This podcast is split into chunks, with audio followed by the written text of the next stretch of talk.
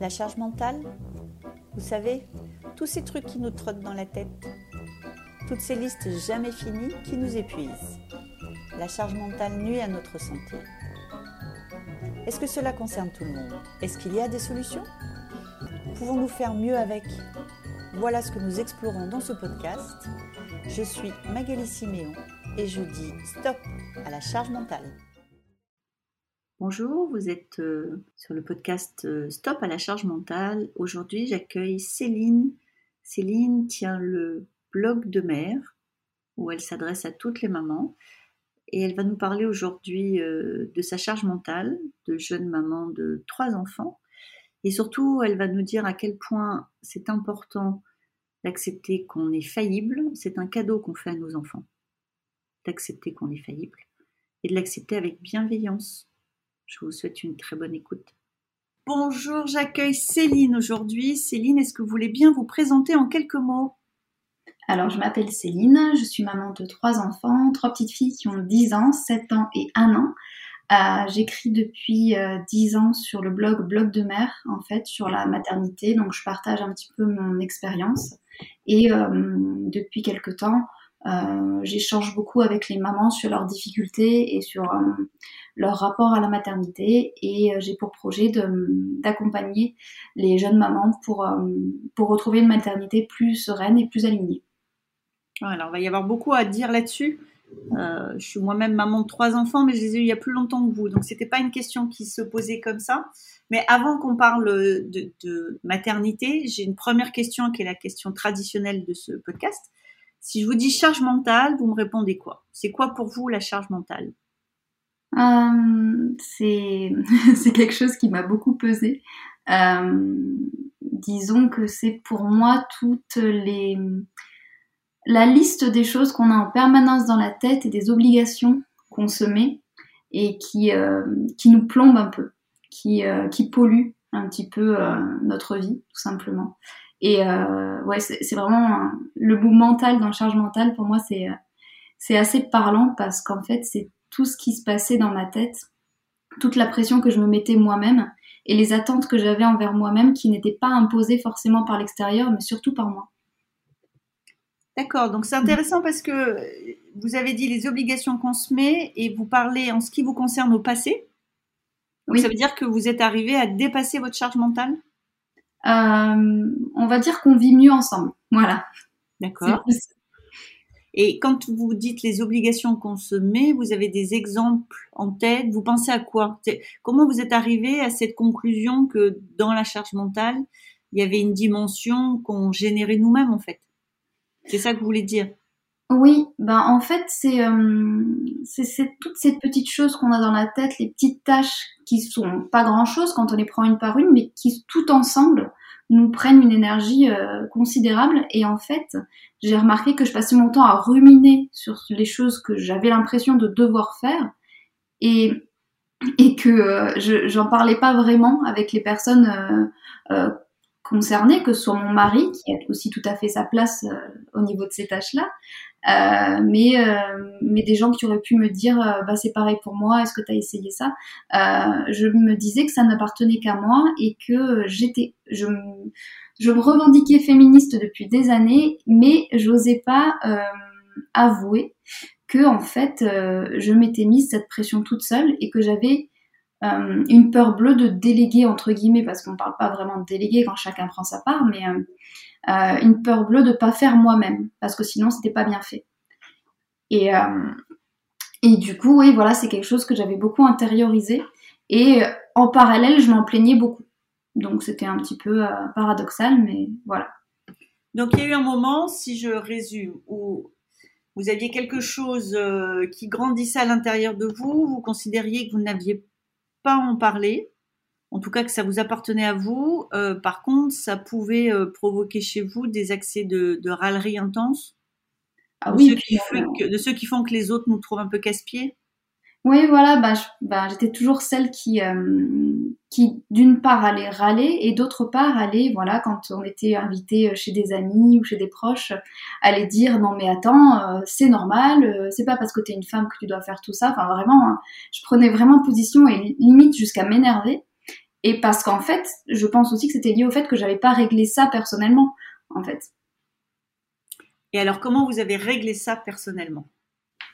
Alors, ben, je pense que je me suis euh, un petit peu, euh, comment dire, je me suis, j'étais un peu plus tolérante envers moi-même. Voilà, je me suis mis des priorités, euh, des vraies priorités pour le coup, des choses un petit peu dans l'ordre de l'ordre du vital, de me dire est-ce que ça c'est vraiment important, est-ce que ça ça doit vraiment être fait aujourd'hui, et euh, si ça te pèse tant que ça, ben pourquoi pourquoi tu le ferais en fait?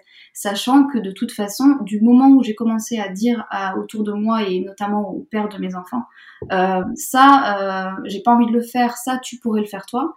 Je me suis rendu compte que bah ouais, bah en fait, euh, c'était c'était ça posait aucun problème et au contraire, mon mari, enfin pour lui c'est tout à fait normal de faire sa part et, et de prendre son rôle, alors qu'avant j'endossais tout sans demander et euh, je me plaignais de tout endosser en plus. Donc euh, c'était un petit peu un cercle vicieux puisque ça m'énervait encore plus et j'osais encore moins parler parce que j'avais peur de la confrontation. Dans ma tête, je m'imaginais que on allait me répondre que euh, voilà, je savais pas m'organiser, que j'étais feignante, que j'étais égoïste, etc. Alors qu'en fait, quand j'ai demandé, j'ai même plus besoin de demander parce que maintenant c'est devenu quelque chose de d'assez automatique au niveau de notre organisation, mais euh, j'avais l'impression de demander des faveurs énormes, alors qu'en fait, ça, tombe juste sous le sens, en fait. Donc, euh, ce qui s'est passé, c'est que je me suis autorisée à relâcher la pression, euh, à me demander ce qui était important pour moi, et à me demander où étaient mes limites, en fait. Il y, a, beaucoup de choses dans, tout ce que vous dites, il y a beaucoup de choses, c'est-à-dire à la fois cette voix dans la tête qui, euh, qui, était toujours en train de juger ce que vous faisiez et qui est un peu dans ce truc de dire euh, c'est normal, tu dois le faire, euh, serre les dents, ça va passer, qui est une voix qu'on est plutôt nombreuses à connaître. Alors il y a certainement des hommes qui la connaissent aussi, mais, mais dans ce podcast, c'est plus souvent les femmes qui la connaissent et les quelques hommes que j'ai interviewés avaient l'air d'être moins en proximité, en intimité avec cette voix dans la tête en permanence et ce regard un peu méta si on reprend une, une terminologie un peu psy. Donc c'est à la fois d'arriver à le déconnecter. Comment est-ce que vous c'est aussi d'arriver à exprimer parce que je suis sûre qu'on a plein d'auditrices qui vont nous écouter et, qui se disent qu'elles ont demandé et que ça n'a pas changé grand-chose. Est-ce que vous pensez qu'il y a une façon de demander et une façon d'accueillir la réponse qui améliore la probabilité que euh, ça fonctionne? Oui, clairement, je pense que, euh, en fait, au début, j'attendais déjà de plus en pouvoir pour demander. Donc, j'étais dans un état euh, d'énervement, d'agacement et de jugement envers l'autre dès que, dès que c'était le moment de poser la question. Je la posais en dernier recours, donc ça se passait pas super bien. Euh, et puis après, je me suis formée dans le cadre de ma formation, j'ai découvert la CNV, donc la communication non violente. Et à ce moment-là, je me suis dit, ok, je demande, euh, sans porter de jugement et sans attendre forcément que l'autre dise oui. Et, euh, et en fait, euh, ça s'est passé beaucoup mieux, ben, toujours pareil, en relâchant la pression et, euh, et en privilégiant la communication. Moi, j'ai tendance à attendre de plus en pouvoir pour communiquer, à attendre que ce soit vraiment euh, grave, entre guillemets, pour les dire à l'autre, là, ça va pas. Alors que quand on commence à parler, quand il y a des petits signes, quand il y a des petits signaux, ben, en fait, ça permet d'instaurer une communication qui est plus fluide et, euh, et j'avais moins cette peur de demander, déjà parce que pour moi, euh, ça avait moins de poids, il y avait moins d'enjeux derrière ces demandes-là. D'accord. Donc en fait, la, la façon de le demander, c'est pas juste que vous êtes tombé sur un homme exceptionnel, mais il doit en exister plein. C'est que vous pensez aussi que euh, arriver à, à, demander de l'aide quand on en a encore la possibilité de le demander de façon sereine, c'est déjà un meilleur gage d'efficacité. Oui, et puis après, il y, a il y a aussi le fait que de base, on est d'accord sur le principe que euh, il m'aide pas, il fait sa part. Donc euh, c'est déjà, je pense que oui, déjà, on a déjà, il sait, il me connaît depuis le début. Je lui ai toujours dit que moi, je voyais les choses comme ça, et c'est tout à fait d'accord avec lui. Il est tout à fait ok, c'est son point de vue aussi. Mais il y a des petites choses qui font que des fois, il faut faire une petite piqûre de rappel. Je pense que ça, c'est normal. Et, euh, et, comme on est tous les deux ok sur le sujet, ça, ça, ça va très bien. C'est juste que des fois, il, voilà, des fois il y a des choses qui vont être un petit peu plus automatiques, il y a des réflexes qui vont être un petit peu plus automatiques des deux côtés, mais ça, je pense que c'est une histoire d'éducation et de conditionnement. Mais, euh, mais oui, à la base, déjà, c'est c'est clair pour nous que chacun doit faire sa part et, que c'est normal. C'était clair au départ avant les enfants Oui. Et c'était clair y compris au sujet des enfants Oui aussi. Non, mais je pense que c'est des, des, des discussions qui vaut mieux avoir avant. Hein, parce que quand ah on les a après, euh, on peut être déçu par le résultat. Moi, je l'ai toujours dit, euh, moi, je n'ai pas envie d'être euh, une maman, pardon, une maman des années 80 euh, sans porter de jugement, qui fait tout toute seule et qui qui attend plus en pouvoir et que voilà, moi j'ai vu j'ai vu ma propre mère tout porter toute seule et pour moi c'était mon héroïne à ce moment-là et avec le recul, je me suis dit qu'elle a dû vraiment en baver et que moi j'avais pas envie de vivre ça. Je suis très admirative mais en même temps, moi je pourrais pas. Oui, alors pour avoir été une mère, euh, même si c'était après les années 80, un peu de ce modèle-là, mes filles m'ont assez vite dit qu'elles euh, ne souhaitaient pas ça pour elles. Et, euh, et la difficulté, c'est que quand c'est dur, ça nous rend pas forcément tendre. Donc forcément, ça, ça, ça génère aussi une posture et un personnage qui est pas forcément ce qu'on a envie d'être, mais, mais qui nécessite un peu de serrer les dents et de résister. Donc je pense que non, c'est pas très sain. Je, suis 100% d'accord avec vous. Et alors, sur les jeunes mamans, est-ce que euh, sur le sujet de la charge mentale et des jeunes mamans, vous avez pu observer quand est-ce que ça s'installe? Parce que euh, moi, j'ai été une, femme sans maman, sans enfant. J'étais donc avant d'être maman, j'étais une femme sans enfant.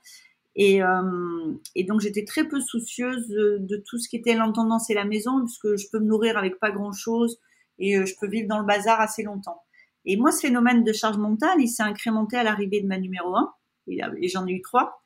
Et ma perception à cette époque-là, donc mon aîné à 25 ans, c'est que ça s'est incrémenté dans mon cerveau beaucoup plus que dans le cerveau de son papa. Est-ce que vous, vous, constatez ça, vous, avec les femmes que vous accompagnez? Est-ce que vous avez une esquisse d'explication euh, moi, je pense que ben, déjà pour moi aussi, c'est arrivé au moment où j'ai eu ma première fille parce qu'on passe d'un seul coup à une personne toute seule, entre guillemets, à quelqu'un qui a la responsabilité, responsabilité conjointe, mais responsabilité quand même d'une vie. Et c'est tellement, euh, c'est tellement énorme en termes de pression euh, que moi j'étais tentée de tout prendre en charge pour voilà pour pour vraiment que tout que tout soit bien fait entre guillemets. Même si j'avais pleine confiance en mon mari déjà parce que bah suite à la première euh, de mes, de, à la première naissance pardon, de mes filles. Euh, ma première fille, j'ai fait une dépression postpartum, donc euh, il a bien fallu passer le relais. Et il l'a fait de manière tout à fait naturelle parce que voilà, et il n'y a jamais eu de, d'animosité ou de ressentiment de ce côté-là. Mais vraiment, c'est vrai que j'avais pas cette, ce concept de charge mentale, je le connaissais pas énormément avant d'avoir des enfants, moi non plus.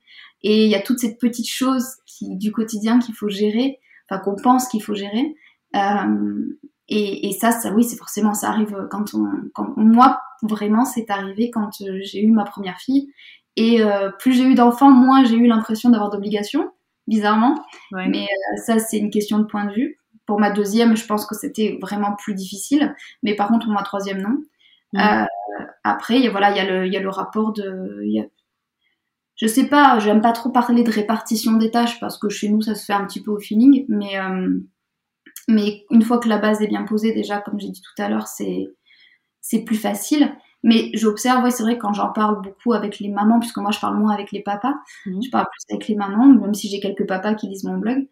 Euh, c'est vrai qu'elles, elles ressentent ce poids écrasant euh, en même temps que la maternité. Donc c'est déjà dur de devenir maman, mais en plus, euh, en plus c'est voilà, c'est cette ce poids qui arrive en plus, toutes ces injonctions qui arrivent en plus et qui en plus sont renforcées par l'extérieur souvent. Oui, c'est vrai que la, plupart de, la plupart du temps, quand j'en parle avec des jeunes mamans, ça arrive très très tôt. Et c'est étonnant parce que je, je n'insulte pas l'avenir, mais je pense pas avoir croisé de papa qui s'est arrivé cette espèce de génération spontanée de charge mentale. C'est-à-dire j'ai connu des papas qui, je connais des papas qui ont partagé et qui n'ont pas aidé, qui ont partagé, mais ce, ce processus qui fait que tout à coup on, a un cerveau qui se connecte pour penser au bien-être d'une autre personne que nous.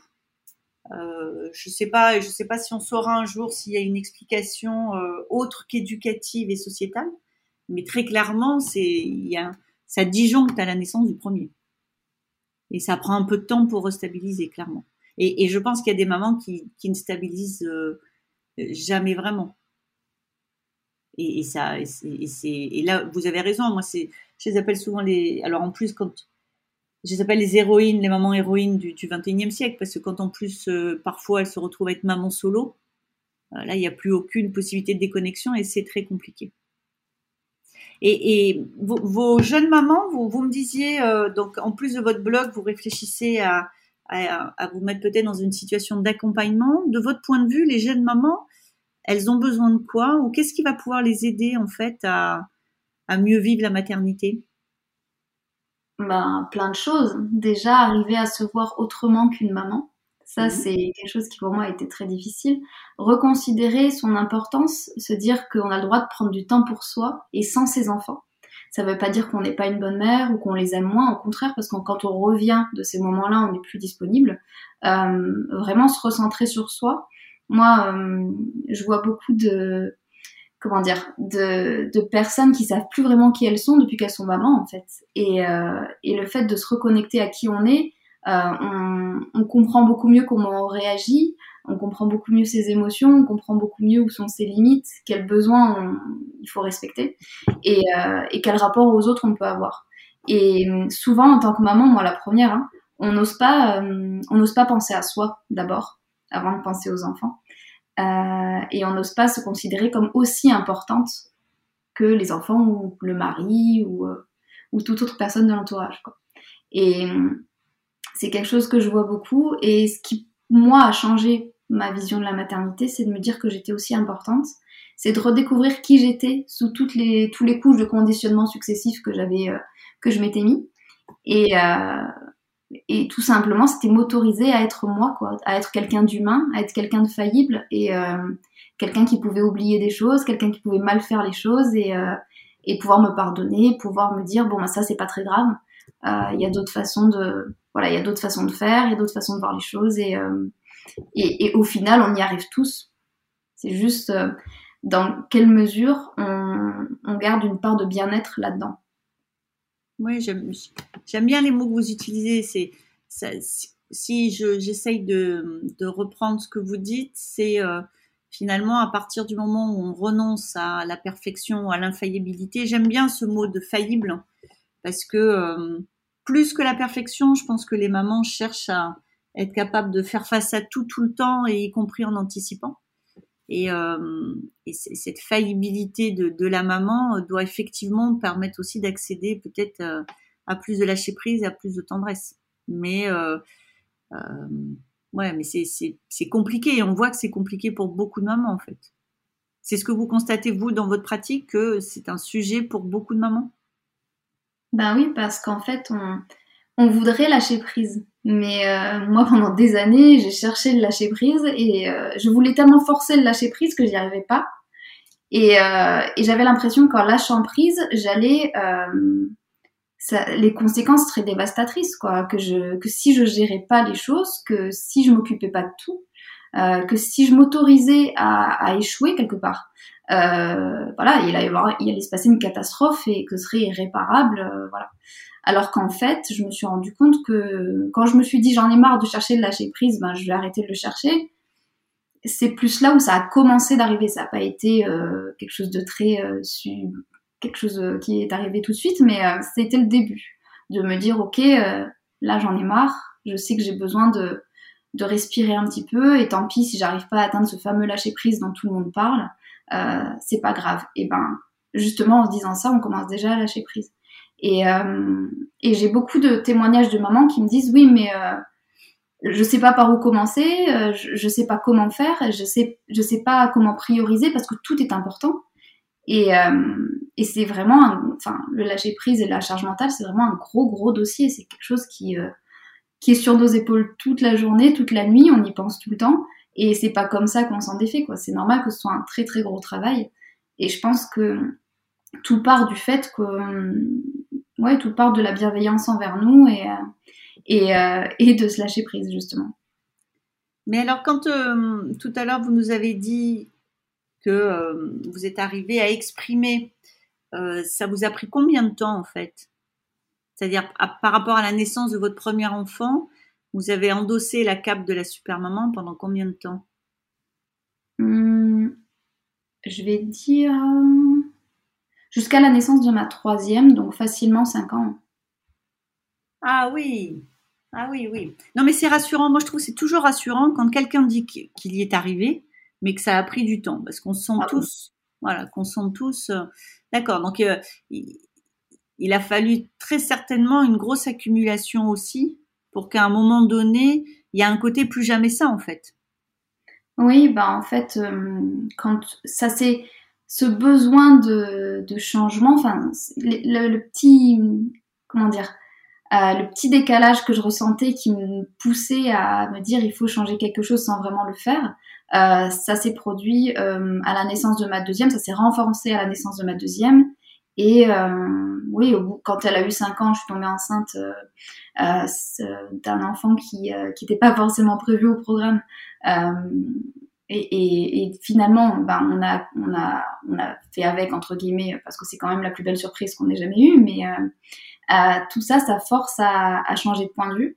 Et, et oui, euh, clairement, euh, j'ai mal vécu, entre guillemets, la, la petite enfance de ma seconde parce que ben, deux enfants, c'est un petit peu compliqué. Le passage de 1 à 2, c'est assez compliqué. Et, et, puis quand elle a eu 5 ans, je me suis dit, ok, là maintenant, il va falloir que ça change parce que tu ne peux pas avoir de troisième enfant en continuant à faire tout ça. Mmh. C'est pas possible. Euh, je savais déjà que la mère parfaite n'existait pas, je savais déjà qu'il fallait être tolérant envers soi, je savais tout plein de choses, mais je les appliquais pas. Et là, je me suis dit, c'est le moment où tu vas devoir faire la bascule entre le savoir et le faire. Et donc, euh, c'est à ce moment-là que je me suis dit, ok, ben, je vais avoir troisième enfant, et puis, euh, et puis on verra bien comment ça se passe, et, je pense qu'on va gérer. Et effectivement, ben, la troisième maternité, ça a été vraiment beaucoup plus freestyle. et, euh, et puis finalement, c'est celle que j'ai mieux vécue parce que euh, c'est là où les charges euh, se sont mieux réparties naturellement et, où on a tous trouvé un, semblant d'équilibre en fait. Alors c'est quelque chose qu'il faut maintenir tous les jours, c'est sûr, c'est pas magique, mais mais je pense qu'il fallait ça. Il fallait ce il fallait ces années de, ruminage entre guillemets, euh, ces années de galère et une prise de conscience pour pour changer les choses. Eh ben, on va rester sur cette dernière phrase de conclusion. Elle est parfaite. Stoppons avec le, ruminage et essayons euh, de poser finalement une première action pour changer les, choses. C'est le conseil de Céline. Merci beaucoup Céline pour ce moment passé avec vous. Merci. La charge mentale, vous savez, tous ces trucs qui nous trottent dans la tête, toutes ces listes jamais finies qui nous épuisent. La charge mentale nuit à notre santé. Est-ce que cela concerne tout le monde? Est-ce qu'il y a des solutions? Pouvons-nous faire mieux avec Voilà ce que nous explorons dans ce podcast. Je suis Magali Siméon et je dis stop à la charge mentale.